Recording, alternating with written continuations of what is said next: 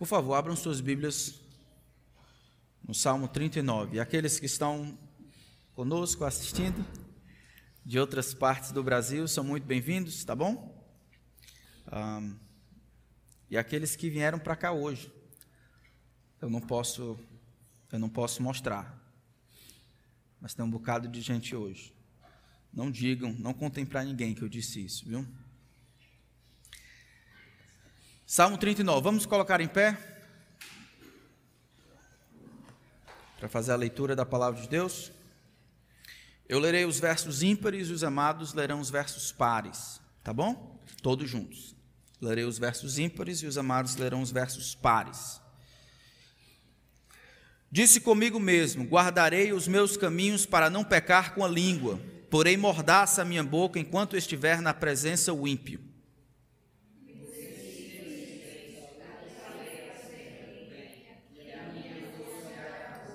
Esbraseou-se-me no peito o coração, enquanto eu meditava, ateou-se o fogo. Então disse eu com a própria língua: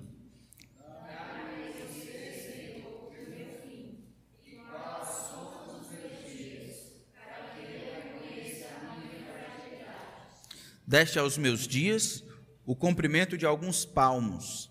A tua presença, o prazo da minha vida é nada. Na verdade, todo homem, por mais firme que esteja, é pura vaidade.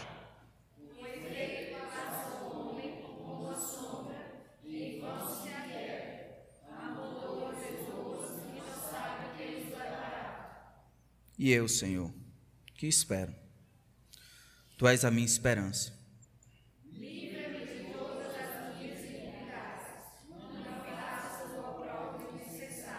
Emudeço, não abro os lábios, porque tu fizeste isso.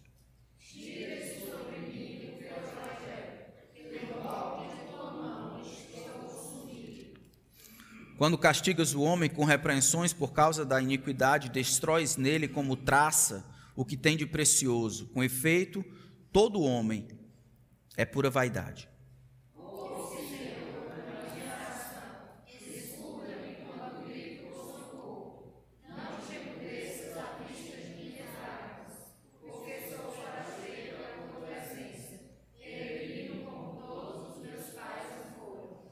Desvia de mim o olhar, para que eu tome alento, antes que eu passe e deixe de existir. Amém. Poder sentar? Essa é a palavra de Deus. Parece que o Salmo oferece uma, uma equação ou uma receita para a humanidade. Parece que fragilidade mais vaidade é igual a humanidade. Fragilidade mais vaidade é igual à humanidade. Parece que ele estava sofrendo aqui, passando por uma dificuldade, e enquanto ele passa por essa dificuldade, ele tenta aprender determinadas lições. Lições sobre a brevidade da vida, lições sobre a fragilidade humana, lições sobre a sua própria humanidade. Existe uma fábula que fala sobre três demônios aprendizes vindo à terra para terminar sua aprendizagem. Eles falavam com Satanás, maioral dos demônios, sobre seus planos para tentar arruinar os homens. O primeiro falou: Eu lhe direi que não há um Deus. Satanás disse: Isso vai enganar muitos. No entanto, muitos deles sabem que só existe um Deus. O segundo disse: Eu lhes direi que não há inferno. Satanás respondeu: Você não enganará muitos dessa forma. Homens já sabem que há um inferno para o pecado. O terceiro disse: Eu direi aos homens que não tenham pressa. Eu direi a eles que eles irão viver para sempre, ou, que pelo menos pensem como tal. Vá, disse Satanás, e você os arruinará pelos milhares. A mais perigosa de todas as ilusões é a, que de é a de que há tempo de sobra. O dia mais perigoso na vida de um homem é quando ele aprende a palavra amanhã. As coisas, há coisas que não podemos adiar, pois nenhum homem sabe se para ele o amanhã virá. É sobre isso que esse texto que esta oração, esse lamento individual, tem a ensinar. A oração que começa apenas a partir do, do versículo 4 é o anseio da alma de Davi, vivendo numa época, numa situação repleta de dificuldades. Na verdade, ele acha que está sofrendo ou tribulação ou enfermidade, no versículo 10, porque a mão do Senhor tem pesado sobre ele. E no sentido se assemelha muito à maneira como Deus tem trabalhado com os seus servos, Salmo 32 e muitos outros, quando em consequência do pecado os homens vão sofrer disciplina. Enquanto ele passa por essa dificuldade, por essa aflição, ele vai aprender sobre a brevidade e fragilidade da vida. E se Satanás conseguisse nos enganar, nos fazendo achar que tempo sempre teríamos muito e que o amanhã é nos dado como certo. Davi vai na contramão, nos ensinando que é preciso viver da melhor maneira possível hoje, vivendo para agradar a Deus hoje, porque o amanhã não nos é dado como promessa. Ele implora para que o Senhor lhe ajude a compreender a fragilidade e a brevidade da vida.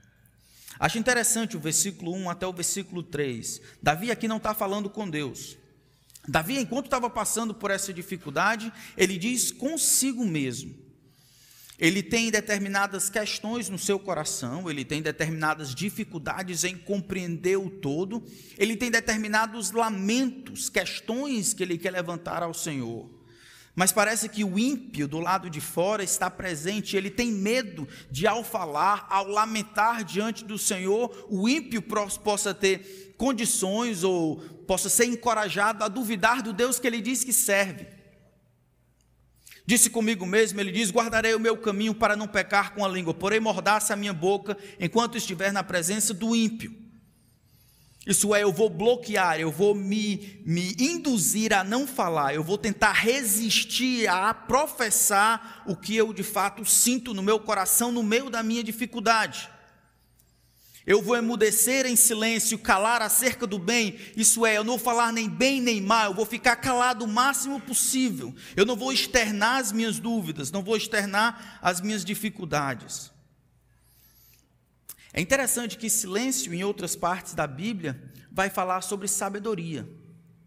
Manter-se silen manter silencioso durante o tempo de aflição é tido como sabedoria em alguns momentos. E o silêncio, por muitos de nós, tem sido uma das maneiras de lidar com as dificuldades. É o que Davi tenta fazer aqui da melhor maneira possível.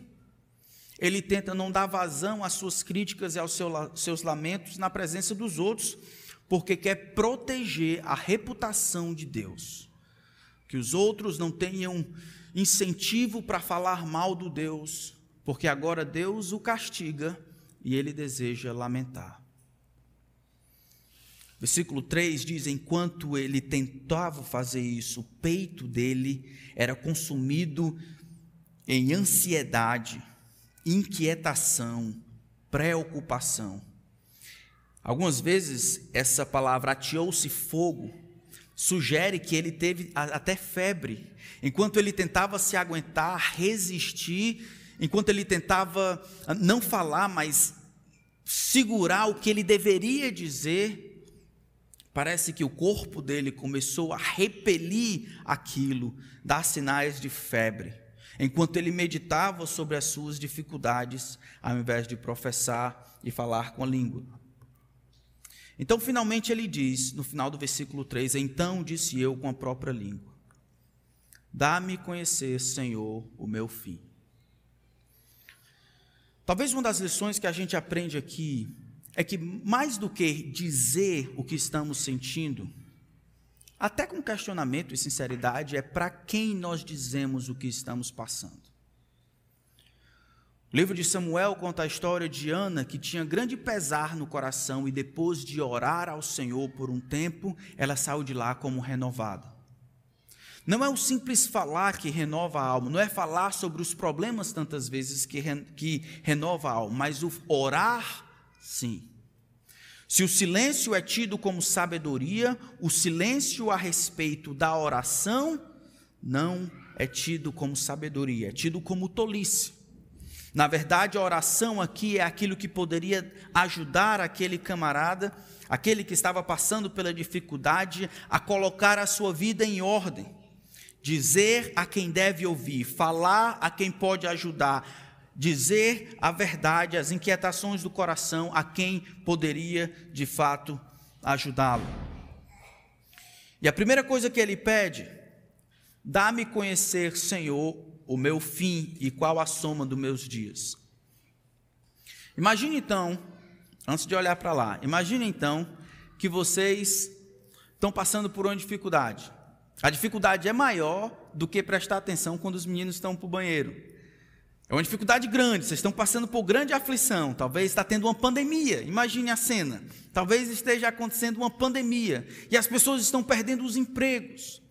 E as pessoas, algumas estão morrendo ao redor do mundo, e os templos estão fechando, e o isolamento social está fazendo com que as pessoas se suicidem. E cultuar agora se torna uma coisa de luxo.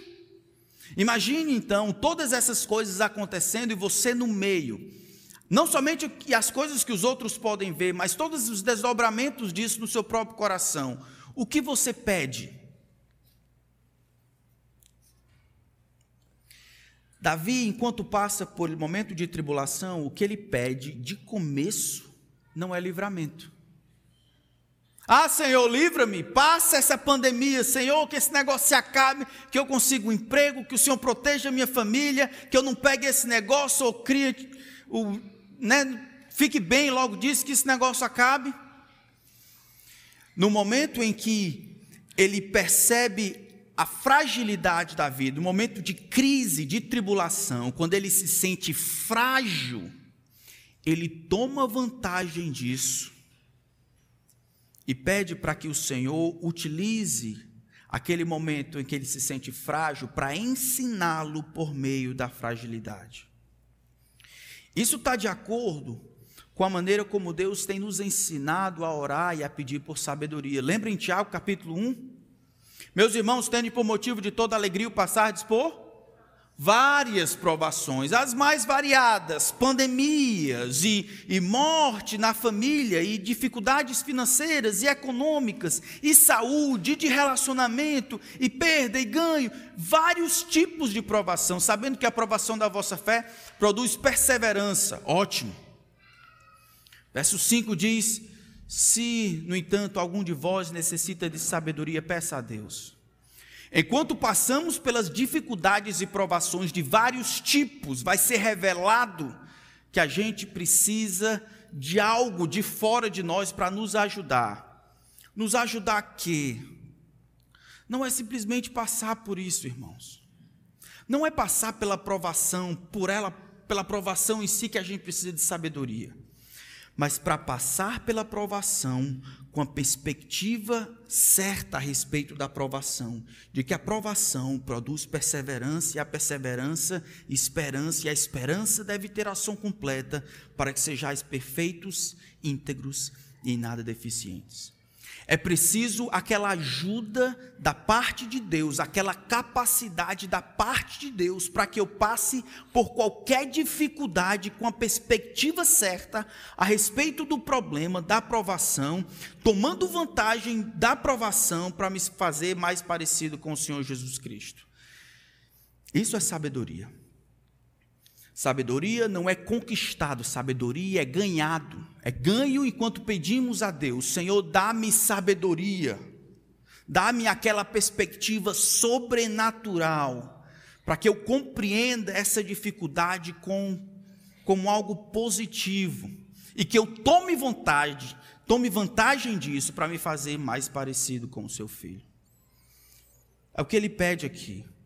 Não é livramento primeiro que eu quero, não é ajuda do Senhor para passar, não é força, não é fortaleza, não, Senhor. Mais até do que a dificuldade, o livramento da dificuldade, dá-me, Senhor, no meio dessa dificuldade, condições para perceber as implicações da minha estrutura. Dá-me conhecer, Senhor, meu fim. Lembra-me, coloca a morte diante dos meus olhos. Lembra que eu não vou picar facilmente. Lembra que eu não viverei eternamente. Lembra-me, Senhor, que essa vida aqui passageira, ela vai se acabar. Dá-me conhecer, Senhor. Dá-me conhecer o que eu já sei. O meu fim, a soma dos meus dias, para que eu reconheça a minha fragilidade. Diferente do Salmo 90, Salmo 90 diz: Ensina-me a contar os nossos dias para que alcancemos coração sábio. Lembra disso? Então ele acha lá Moisés falando: se eu pensar sobre os meus dias ou a soma deles, isso vai me dar um coração sábio. Muito parecido. Aqui, no entanto, ele diz: Senhor, me ajuda a pensar na morte, da qual a minha doença que eu passo agora é um anúncio da minha fragilidade. Todas as vezes que eu adoeço, todas as vezes que eu enfraqueço, todas as vezes que essas coisas difíceis acontecem, é uma lembrança de que eu não sou todo-poderoso, eu não consigo me manter, de que as coisas estão caminhando naturalmente, descendo a ladeira, e o meu fim pode ser logo. Faz com que eu compreenda isso, faz com que eu perceba isso. Não para que eu alcance um coração sábio, simplesmente, mas para que eu reconheça a minha fragilidade. Irmãos, aqui mais uma vez, é completamente diferente do que o mundo tem dito. O mundo pede força.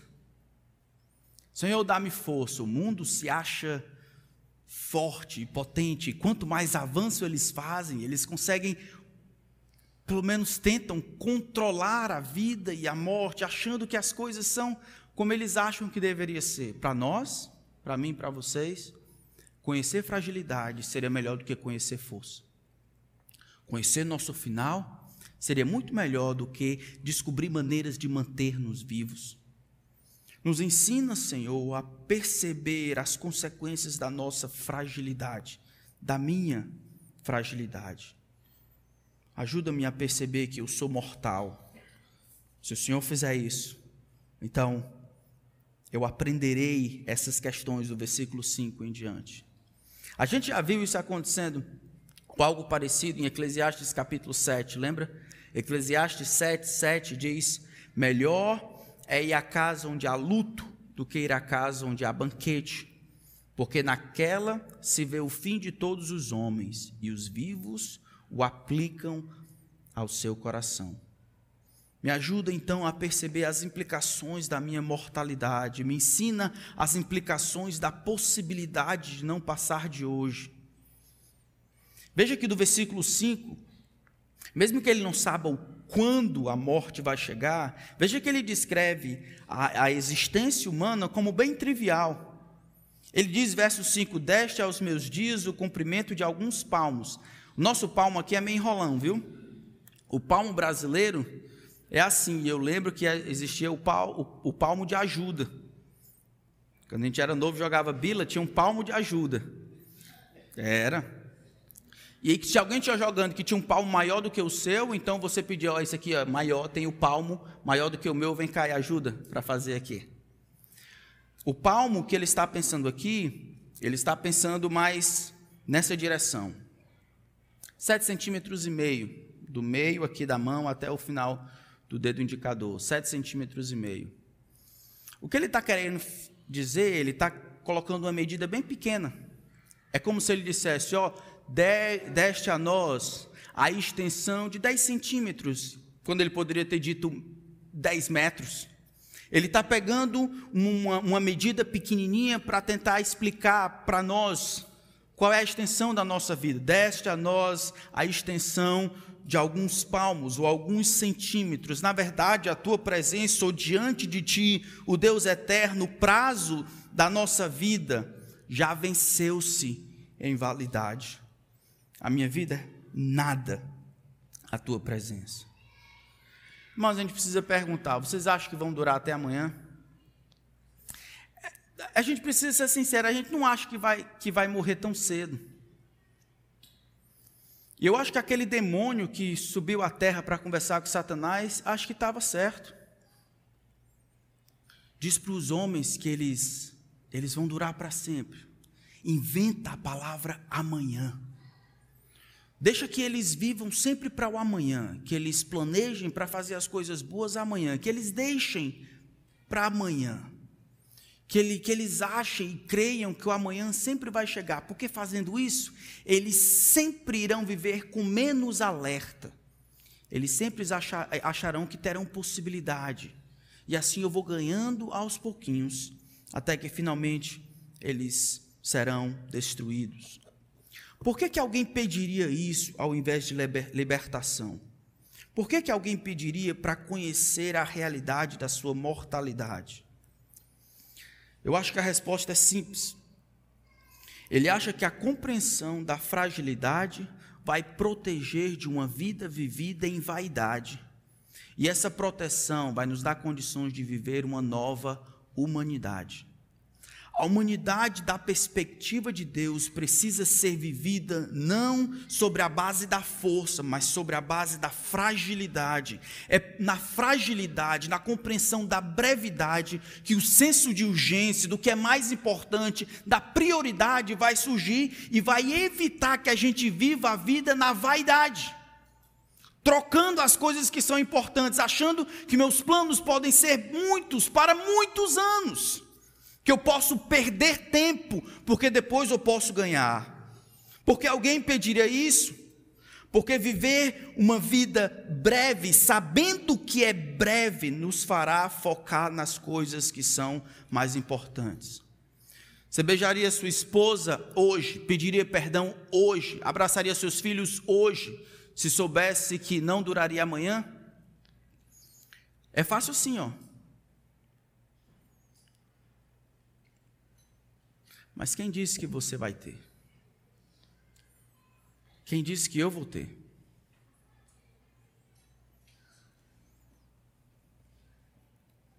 Por que alguém pediria isso? Porque a fragilidade pode prevenir a vaidade e proteger a humanidade da perversidade. São os tolos, meus irmãos, que vivem para amanhã. Segundo a Escritura, só os tolos vivem para amanhã. Amanhã é o dia quando os inertes trabalharão e os insensatos se arrependerão. É amanhã, o dia em que os homens enganados acham que as melhores coisas vão acontecer. Os ignorantes só querem saber amanhã. E os descomprometidos serão responsáveis apenas amanhã. E os orgulhosos verão a humildade como grandeza apenas amanhã. E nessa tolice os homens perderão a família, perderão tempo, perderão a oportunidade e perderão a eternidade. Porque viveram como se houvesse amanhã. Os homens acham que nunca irão morrer, sabem que a morte é certa, mas vivem em completa ignorância de sua realidade. É assim então que Satanás ilude, o nosso coração ilude para que a gente deixe para amanhã as coisas mais importantes que devem ser feitas hoje. É o que Davi está dizendo: Senhor, mais do que qualquer coisa, dá-me a conhecer o fim da minha vida.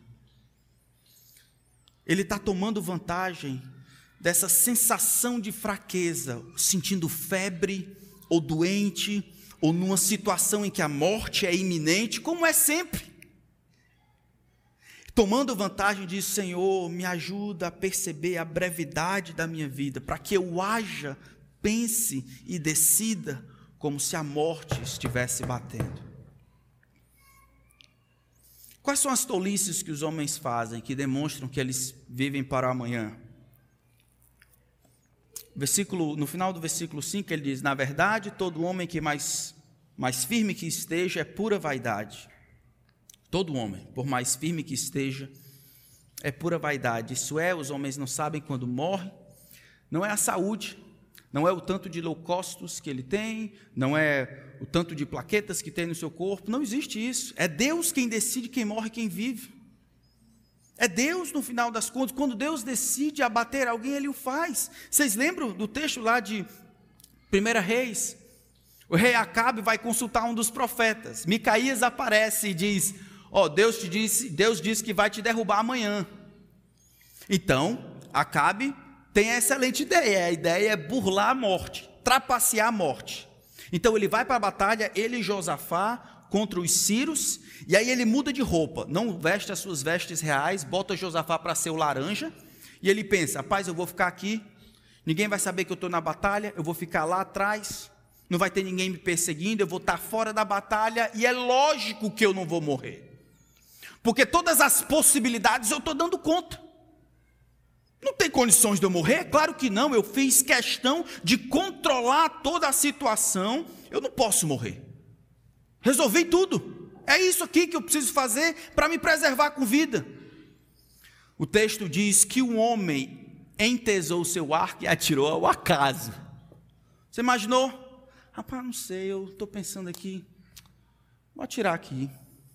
E aí ele atira, bate numa pedra, depois bate numa árvore, corta, faz uma curva, pega funil e acerta Acabe por entre as frestas, isso é, na ligadura, uma parte difícil de alcançar, não somente difícil de pegar, mas uma parte que, se pegando, ainda teria que encontrar um, uma, um, uma parte vital para matar o camarada.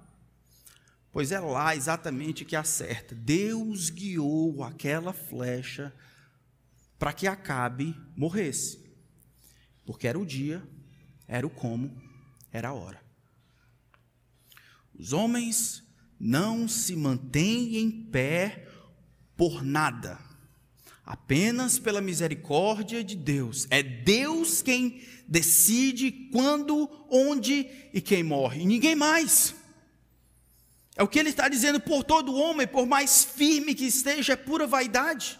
Não importa quanto ele tem, não importa a tecnologia que se tenha, não importa o plano de saúde, não importa a estrutura, as vitaminas, não importa quão firme quão novo ele esteja, ele é pura vaidade. Ele não se mantém vivo. Você acha que a distância e o isolamento vai manter você vivo?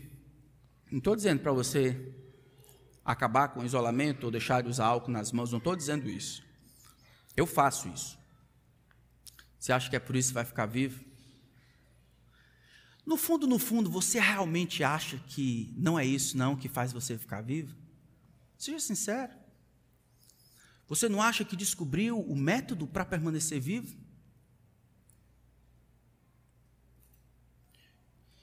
As duas doutrinas que a gente precisa trabalhar durante essa época de pandemia é a soberania de Deus e a responsabilidade humana.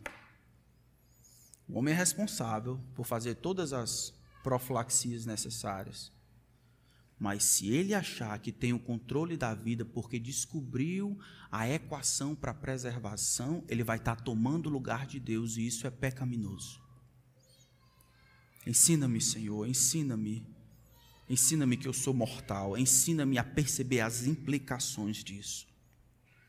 Ensina-me que eu, por mais firme que esteja, é pura vaidade. Dá-me um senso de urgência. Lembra-me que eu estou caminhando para a morte. Lembra que ela vai me encontrar a qualquer momento. Que eu viva de fato para morrer. Verso 6 diz: Porque é assim que os tolos fazem. Com efeito, passa o homem como uma sombra.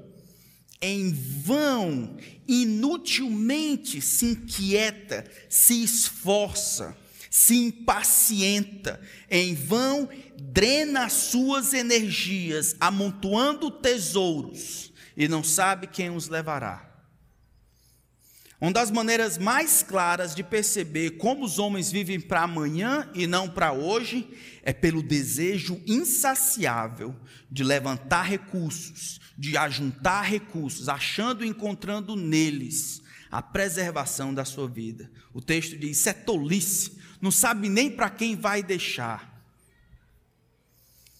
Esse tipo de tolice ou de loucura, ele foi falado por Cristo mais na frente em Lucas. Vocês lembram desse texto? Houve aquele homem que naquele dia, naquela época, teve uma, uma colheita gigantesca, e aí ele começou, bateu no peito e disse: Rapaz, alma, tens em depósito muitos bens para muitos anos, agora é o teu tempo. Tu ganhou, agora chegou a tua promoção, come, bebe e regala-te. Isso é, agora a realização e satisfação vem junto. Isso é controle, preservação, manutenção da vida. E a satisfação da vida vem junto com um bom recurso, recursos extras que Deus me tem dado. Deus disse: tolo, essa noite, não é amanhã, é hoje. Essa noite te pedirão a tua alma, e o que tu tens? Mesma coisa. Para quem será? E o que tu tem, para quem será? A loucura de achar que essas coisas mantêm-nos vivos. Não é incomum que tantas pessoas estão passando por dificuldades financeiras e já se passam de 13 o número de suicídios por aqueles que economicamente têm sido destruídos. O que é isso? É isso, versículo 6, é exatamente o versículo 11. Quando castigas o homem com repreensões por causa da sua iniquidade, destróis nele como traço que tem de precioso. Aquelas coisas que davam a ele sustentação e satisfação, quando o Senhor vem e deseja mostrar a fragilidade do homem, crentes ou discípulos, como acontece aqui, quando vem repreendendo por causa dos pecados, o Deus retira as coisas que são preciosas ao homem. Não para Deus, mas para o homem. Recursos, trabalhos, relacionamentos. Coisas que são utilizadas para serem sustentáculos para a vida do homem. Posição, status. E aí a gente entra na política e tudo mais. Deus remove porque essas coisas não conseguem sustentar a vida. Os tolos são aqueles que ajuntam em celeiros para amanhã. Os sábios são aqueles que se utilizam dos recursos que Deus deu de maneira generosa, de maneira fiel, de maneira aprazível, de maneira ordenada, de maneira que glorifique a Deus. Verso 7, então, existe a mudança. Eu, o que espero? Esses homens que estão ajuntando recursos, eles esperam o quê? Que o recurso possa sustentá-los. Mas eu, o que é que eu espero? Qual é a minha ambição de vida? É conter um patrimônio gigantesco? Esse é o meu plano? O meu plano é ter um patrimônio gigantesco. É fazer um nome, é ser rico. Eu, o que é que eu espero? A minha esperança está no Senhor. Na verdade, tu és a minha esperança. Eu espero que o coronavírus possa nos ajudar a perceber isso, irmãos. Eu espero que as coisas que têm acontecido possam nos ajudar a esperar isso, o Senhor. Que a remoção dessas coisas, mesmo boas, possa nos ajudar a ver que de fato nós precisamos é do Senhor. Sabe aquela alegria que você tem no meio da dificuldade? Sabe aquela satisfação que você consegue ter com pouco? Sabe aquele desejo de cantar e louvar ao Senhor, sabendo que as coisas têm a tendência de piorarem ainda mais? É isso. A nossa esperança está no Senhor. O Senhor é a nossa esperança. O que, que a gente aprende então no meio da fragilidade? Nós aprendemos sobre a brevidade da vida e como os tolos reagem a ela. Nós precisamos aprender a não desconsiderar os nossos pecados. É o que ele diz no verso 8: Livra-me de todas as minhas iniquidades. Não me faças o opróbrio do insensato. Verso 10: Tira de sobre mim o teu flagelo, pelo golpe da tua mão estou consumido. Davi ele liga as suas dificuldades, as suas provações com os seus pecados. Quem pecou no mundo para que Deus permitisse a entrada do coronavírus? Eu e você. Todo mundo. O mundo todo tem pecado. Em momentos como esse, de maneira coletiva ou de maneira individual, nós precisamos considerar os nossos pecados. O que, é que eu tenho feito? E aí as implicações na vida de vocês, as implicações na minha própria vida. O que que eu tenho feito de, pe de pecaminoso ou de errado que talvez Deus esteja me disciplinando agora? Não é só o que Deus está fazendo no mundo, colocando o mundo de joelho economicamente, é o que Deus está fazendo na família dos Albuquerque. é o que Deus está fazendo na vida do Tiago. Quais são as coisas que talvez ele quer ensinar e as coisas que talvez Deus está usando para colocar na parede e dizer: Ei, Tiago, tu não vai confessar os teus pecados, não? Tu não vai acordar, não? Tu não vai perceber o que tem que fazer, não? Precisa compreender as coisas que Deus está ensinando. Acorda. Livra-me de todas as minhas iniquidades.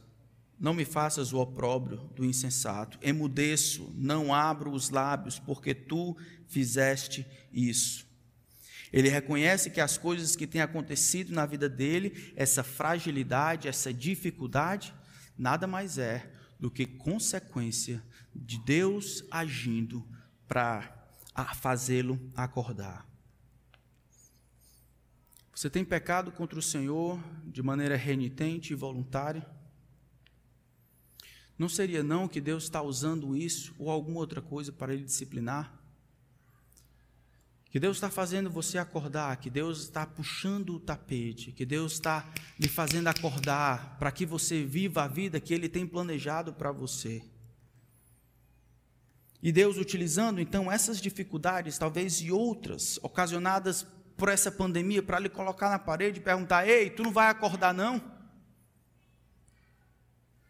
não é que tem acontecido na China, não é ignorando que a mão de Deus está por trás de todas essas coisas, punindo, dirigindo, não globalmente, mas individualmente, a sua vida. Coisas que você precisa aprender, coisas que você precisa lembrar, pecados que você precisa deixar, decisões que precisa começar a fazer, coisas que precisa corrigir, outras que precisa confessar. Mas se você ignorar esse momento, vai perder a oportunidade que Deus está aí dando e vai precisar repetir a matéria.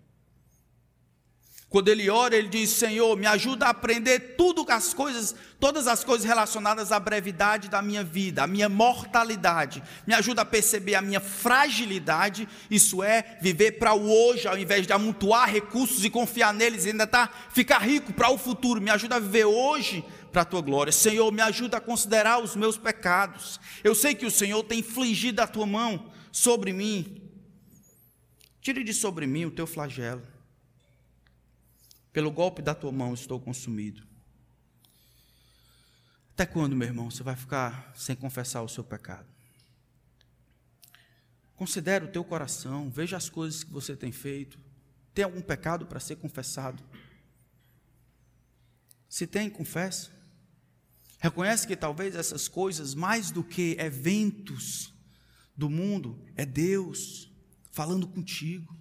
Ei, Tiago, estou querendo a tua atenção. Estou tentando falar sobre isso contigo há vários anos, há vários meses. Tu não está ouvindo, Tiago. Não tem nada a ver com a China, não tem nada a ver com o que está acontecendo ali. Aqui dali é passageiro. Estou querendo falar contigo.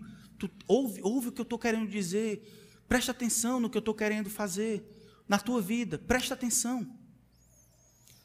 Então, essas coisas deveriam ser a vontade de Deus, o que nós queremos aprender com o que Deus deseja nos ensinar. Ele reconhece que Deus está fazendo isso na vida dele.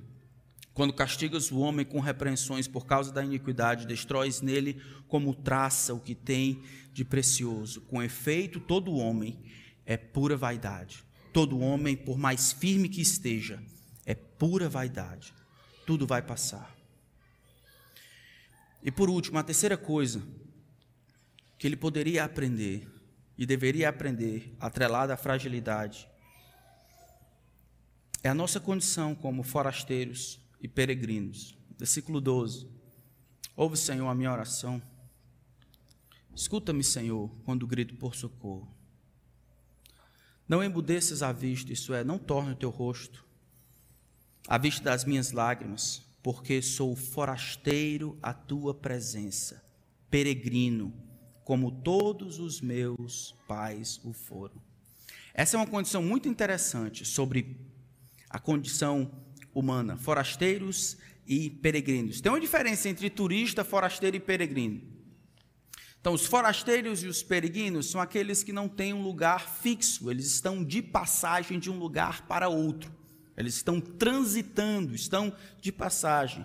Enquanto os turistas são aqueles que estão procurando os lugares, eles procurando lugares para se saciarem, para encontrarem as belezas, para passarem um tempo, para se refestelarem. Peregrino não, está andando de um lugar para o outro. Existe uma ilustração muito interessante de um livro do John Bunyan, O Peregrino. Ele disse que o cristão está saindo da cidade da destruição rumo à cidade celestial. E embora ele encontre vários perigos no meio do caminho, o dono ou o presidente ou o chefe da cidade celestial tem preparado o caminho para que ele chegue do outro lado. O último obstáculo é uma cidade que está exatamente no meio do caminho, cujos peregrinos precisam passar pelo meio. O nome dessa cidade é a cidade da vaidade. E lá na cidade da vaidade, Existe uma feira, uma feira que acontece todo ano, o ano inteiro. A feira da vaidade. É lá nesse lugar que o amigo de cristão, o companheiro de viagem chamado fiel, é sacrificado. Lá os homens podem encontrar tudo o que querem. Lá os homens têm validação do governo para engolirem a sua tristeza e se esbanjarem nas trivialidades. E por um tempo, enquanto eles estão passando pelo meio da cidade, eles percebem que os dias viram meses e os meses viram anos. Encontram um camarada que havia começado a, a, a, jornada com ele, estava lá já há 12 anos, mas não se deu conta da vida passando. E aí foi acometido de morte. Era essa feira da vaidade que John Bunyan entendeu que era como se fosse a vida, e a maneira como os cristãos fazem uso do tempo, como o tempo acaba se tornando uma armadilha, o amanhã, para sugar as energias de hoje em trivialidades e esperar com bons olhos que o futuro, o melhor, aguarda. Isso não é a vontade de Deus. O texto diz: Senhor, me ajuda. Senhor, escuta, clamo, eu clamo por socorro. Senhor, não torne os teus, olhos, os teus olhos, a tua face de longe de mim. Senhor, eu sou um forasteiro e um peregrino como todos os meus pais. Essa é a minha condição. Não somente me ajuda a perceber a minha brevidade, a minha fragilidade, me ajuda a considerar os meus pecados, mas me ajuda a viver na condição que o Senhor me chamou, como peregrinos, como forasteiros. Como pessoas que estão aqui de passagem, desvia de mim o olhar para que eu tome alento antes que eu passe e deixe de existir. Eu acho que nós deveríamos orar mais por reconhecimento da nossa brevidade e fragilidade. Eu acho que se nós orássemos mais, Senhor, me ajuda a conhecer o meu fim, nós iríamos ser protegidos da vaidade. Não acha não? Se nós orássemos mais, Senhor, me ajuda a perceber a minha fragilidade, a minha brevidade. Me lembra que a vida, a minha vida tem poucos palmos. Isso iria me ajudar na minha luta contra a vaidade, contra a trivialidade, contra aquilo que é passageiro. E aí isso me ajudar a viver com intensidade para a glória de Deus. É por isso que hoje é o dia para os descrentes serem salvos e o dia para os crentes servirem ao Senhor. Na perspectiva da vida frágil e passageira, não existe quarentena para amar a Deus. Não, mas quando acabar a quarentena, aí vai. Aí eu vou ser um estilingue na mão de Jesus, vou derrubar as fortalezas do inimigo, ser o martelo na mão do Senhor poderoso para derrubar as fortalezas do inimigo. Agora não, estou só esperando a quarentena passar. Com a quarentena é muito difícil, a gente, né? Quarentena. Não existe quarentena para amar a Deus e aos outros. Não existe quarentena para sermos os maridos que precisamos ser, para sermos os pais que precisamos ser. Não existe quarentena para sermos os filhos que deveríamos ser. Existe isso. Não, mas amanhã vai dar certo. Agora, quarentena, eu estou precisando. De, tem outras coisas mais importantes aqui, mas quando der certo, governo nenhum, coronavírus nenhum precisa ou pode definir aquilo que Deus tem definido antes. Você é, antes de qualquer coisa, discípulo de Jesus Cristo. E todas as coisas atreladas a discípulo de Jesus Cristo, você vai fazer por cima de pau e pedra, custe o que custar. Amar a Deus sobre todas as coisas e amar ao próximo como a si mesmo, quem define é Deus. Antes de você ser pai, antes de você ser mãe, antes de você ser trabalhador, antes de ser pastor, antes de ser homem, antes de ser mulher, você é discípulo de Jesus Cristo. E só depois, você é pai ou mãe, depois filho ou filha, depois as outras coisas que você tem na vida. Mas isso aqui é fundamental, é quem você é. E para isso, meu irmão, não tem quarentena. O tempo para servir a Deus é o hoje. Para amar Jesus, o hoje. Para ser o marido que você deve ser, é hoje. Mulher, a esposa que Deus quer que você seja é hoje, por causa de Deus. E Deus não espera para amanhã, é o hoje. É o hoje. Para seu filho obedecer, pedir perdão, ajudar, é hoje. Amanhã, isso não existe. Não existe promessa de Deus para amanhã no sentido de preservar a sua vida. É o hoje. O que você tem é o hoje. O futuro ainda não existe para nós. O passado é a história, o presente é o que você tem. Por isso que tem esse nome, é o agora. É o hoje. Hoje me ajuda, Senhor, a viver essa vida de maneira que te agrade. O modo como podemos fazer para ser diferente, mas não fazemos. Não é o futuro, não é o passado, é hoje. A maneira como podemos ser discípulos de Jesus Cristo e fazer as coisas que Deus nos mandou pode até modificar com a quarentena, mas essencialmente precisa ser a mesma. Eu preciso amar a Jesus acima de todas as coisas. E aqueles que estão nos ouvindo, em casa ou até aqui, hoje tem que ser o dia de salvação. A música diz assim: Ao findar o labor dessa vida, quando a morte ao teu lado chegar, que destino há de ter a tua alma? Qual será no futuro o teu lar? Meu amigo, hoje tu tens a escolha: vida ou morte? Qual vais aceitar? Amanhã? Amanhã pode ser muito tarde. Hoje, Cristo te quer libertar. Hoje. Hoje precisa ser o dia da salvação. Hoje. Em quem você está confiando para a sua salvação?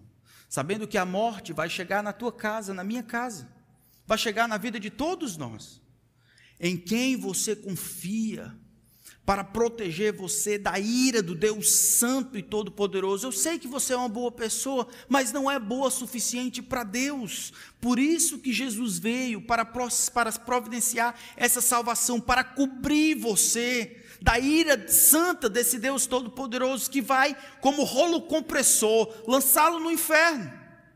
Sua única salvação é confessar os seus pecados, arrependido e crer em Cristo. Não em pastor, não em igreja, não em qualquer igreja, não em ritual, em Jesus Cristo, o homem Deus que viveu aqui dois mil anos atrás, entregou a sua vida como oferta pelo pecado e foi aceito diante de Deus quando o Pai o ressuscita dentre os mortos. Você precisa crer hoje, porque você pode morrer hoje. Hoje é o momento para a salvação. Não se engane, seu coração está enganando você, assim como o diabo. O momento de viver para Cristo é agora. Meus irmãos, nossa vez agora. Como é que a gente tem orado no meio dessa bagunça toda, hein? O que, é que a gente tem pedido? Quais são as coisas que inquietam a gente? Quais são as coisas que tomam a nossa atenção? Onde é que está a nossa esperança? Eu, Senhor, o que espero? Eu, Senhor, o que espero? Eu tenho orado, Senhor, me livra ou Senhor, me ensina? Senhor, me fortalece ou Senhor, me perdoa? Senhor, me dá essas coisas ou Senhor, tira essas coisas. Me tira do mundo da escravidão do mundo, porque eu sou um peregrino e um forasteiro, tu me fizeste assim. Amanhã é o hoje de Satanás. Ele não dá a mínima importância sobre as boas resoluções que você toma, sabia disso? Se apenas você estiver determinado a deixá-las para amanhã. O amanhã de Satanás é o hoje. Tantas resoluções são feitas e ele torce de lá para que você deixe elas para amanhã. Boas resoluções. Mas se você deixá-las para amanhã, elas não têm nenhum efeito sobre o hoje. E de promessa e boas intenções, o inferno está cheio. Hoje, o agora. Hoje é o dia. Hoje, esse é o momento. Enquanto nós estudamos esse texto, eu espero em Deus que nós aprendamos sobre a nossa estrutura. Aprendamos com a brevidade da nossa vida, que venhamos a definir humanidade como fragilidade, mais vaidade igual à humanidade e que a concentração na nossa fragilidade, na nossa brevidade, nos ajude e nos proteja da nossa vaidade, de vivermos nas trivialidades dessas desgraças de vida. Isso vai nos ajudar a vivermos uma nova humanidade, uma humanidade que vive na, na esperança de que quando a morte chegar, ele vai ser encontrado fiel. Uma vida que vale a pena hoje uma vida sem muitos planos magníficos, mas o desejo hoje de viver para a glória de Deus. Amém? Vamos orar. Senhor nosso Deus, eu acho que nós temos perdido tempo com tantas coisas. Tempo, dinheiro, oportunidades, tantas coisas boas deixadas para amanhã. Empurramos para debaixo do tapete na esperança de que o amanhã nos foi dado, sem reconhecer que todos os que estão vivos, por mais firmes que estejam, são pura vaidade. Tantas pessoas não vão acordar amanhã. Muitos no Brasil e em outras partes do mundo. E vão dormir na expectativa de que amanhã será um novo dia e assim deixarão para amanhã o que deveriam ter feito hoje, amado a Cristo sobre todas as coisas, confessado os seus pecados, pedido perdão às suas esposas, seus familiares, seus maridos, obedecido seus pais, decidido seguir a Cristo. E assim passarão para a eternidade devendo. Perderam para sempre a oportunidade de se ajeitarem contigo. Mas ensina a tua igreja, Senhor, a aceitar a condição de fragilidade. Para que a gente não seja como o mundo, amontoando, amontoando tesouros onde a traça e a ferrugem corrói e onde os ladrões escavam e roubam, se inquietando e se perturbando com as coisas que essa vida aqui tem a, tem a oferecer. Que a nossa esperança esteja em Ti que o Senhor nos revele os nossos pecados. Que o Senhor fale ao coração do meu povo, de mim, daqueles que nos escutam, que o Senhor revele os seus pecados. Que o Senhor mostre a ele as coisas que eles precisam confessar. Que o Senhor mostre a disciplina do Senhor sobre a vida deles. E que eles recebam essa disciplina como fruto do amor do Senhor, porque o Senhor disciplina a quem ama, assim como o Pai ao filho a quem quer bem. E que o Senhor nos livre de vivermos para essa vida, ao invés de vivermos como peregrinos e forasteiros. Senhor nos livre do engano do amanhã, como justificativa para deixarmos de te amar no dia de hoje. Em nome de Cristo. Amém.